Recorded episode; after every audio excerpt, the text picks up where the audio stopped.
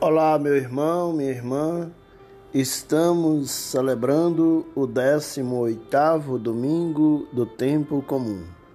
E o primeiro domingo do mês de agosto, mês vocacional.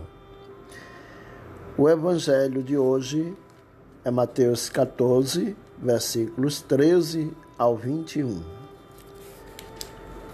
Naquele tempo, quando soube da morte de João Batista, Jesus partiu e foi de barco para um lugar deserto e afastado. Mas quando as multidões souberam disso, saíram das cidades e o seguiram a pé. Ao sair do barco, Jesus viu uma grande multidão. Encheu-se de compaixão por eles e curou os que estavam doentes. Ao entardecer, os discípulos aproximaram-se de Jesus e disseram: Este lugar é deserto e a hora já está adiantada. Despede as multidões para que possam ir aos povoados comprar comida. Jesus, porém, lhes disse: Eles não precisam ir embora. Dá-lhes vós mesmos de comer. Os discípulos responderam: Só temos aqui cinco pães e dois peixes. Jesus disse: Trazei-os aqui. Jesus mandou que as multidões se sentassem na grama. Então pegou os cinco pães e os dois peixes, ergueu os olhos para o céu e pronunciou a bênção. Em seguida, partiu os pães e os deu aos discípulos. Os discípulos os distribuíram às multidões. Todos comeram e ficaram satisfeitos. E dos pedaços que sobraram, recolheram ainda doze cestos cheios. E os que haviam comido eram mais ou menos cinco mil homens, sem contar mulheres e crianças. Meus irmãos e irmãs,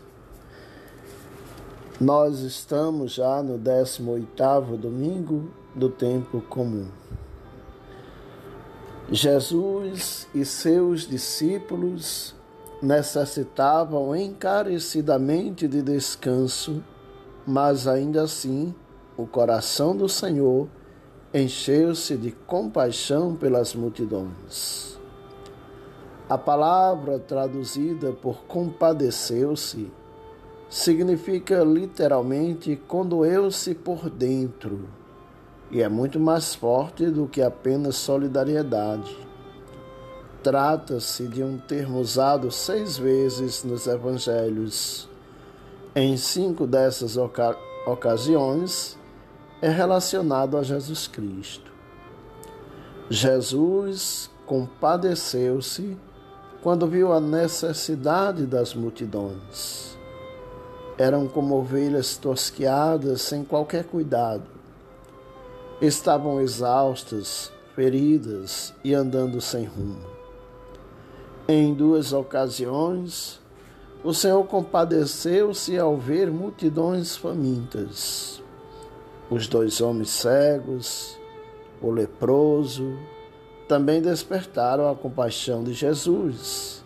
Ele também se apiedou do sofrimento da viúva de Naim, descrito lá em Lucas, no capítulo 7.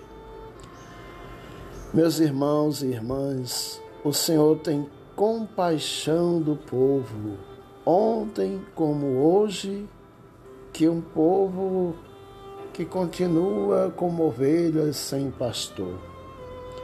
Jesus empregou esse termo em três de suas parábolas. O rei teve compaixão de seu servo falido e perdoou suas dívidas. Portanto, devemos perdoar uns aos outros, lá em Mateus 18. O samaritano teve compaixão do judeu à beira da estrada e cuidou dele com amor, conforme Lucas narrou para nós no capítulo décimo do seu Evangelho. Também Lucas narra no capítulo 15, que o pai teve compaixão do filho desobediente e correu para saudá-lo quando voltou. Uma vez que nosso Pai tem tamanha compaixão para conosco, acaso não devemos também nos compadecer dos outros? A provisão de alimentos para as cinco mil pessoas encontra-se registrada nos quatro evangelhos e foi, sem dúvida alguma, um feito miraculoso. Os que ensinam que Jesus apenas incentivou o povo a comer e a compartilhar os alimentos que haviam escondido, desconsideram a declaração inequívoca da palavra de Deus. Em João 6, versículo 14, afirma objetivamente que esse acontecimento foi um sinal ou milagre. Que motivo a multidão teria para desejar proclamar Jesus seu, seu rei, se ele apenas tivesse usado de algum artifício para levá-los a compartilhar os alimentos que alguns estavam escondendo?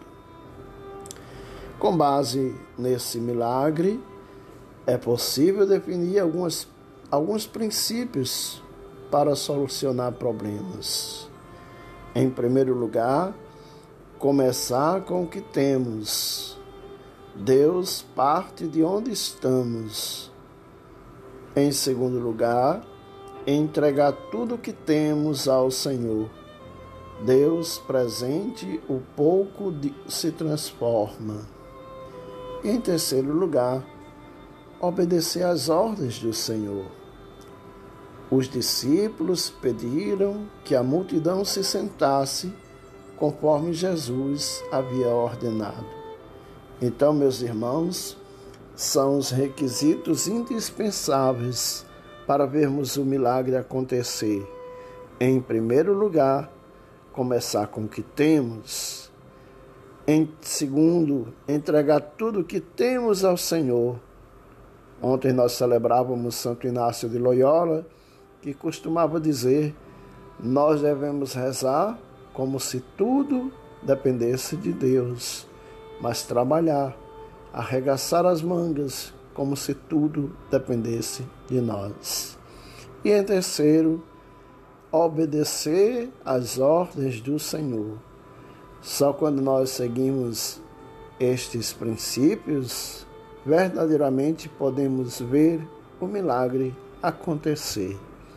Permitamos que o Senhor seja na nossa vida e testemunhemos, como os evangelistas, o poder do seu agir.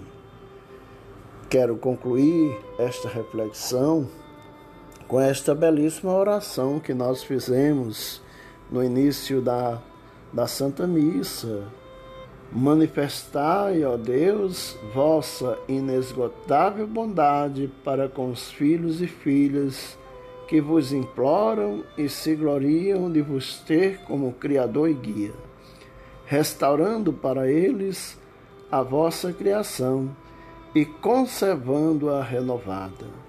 Nós te pedimos por Jesus Cristo, na unidade do Espírito Santo. Seja louvado nosso Senhor e Salvador Jesus Cristo.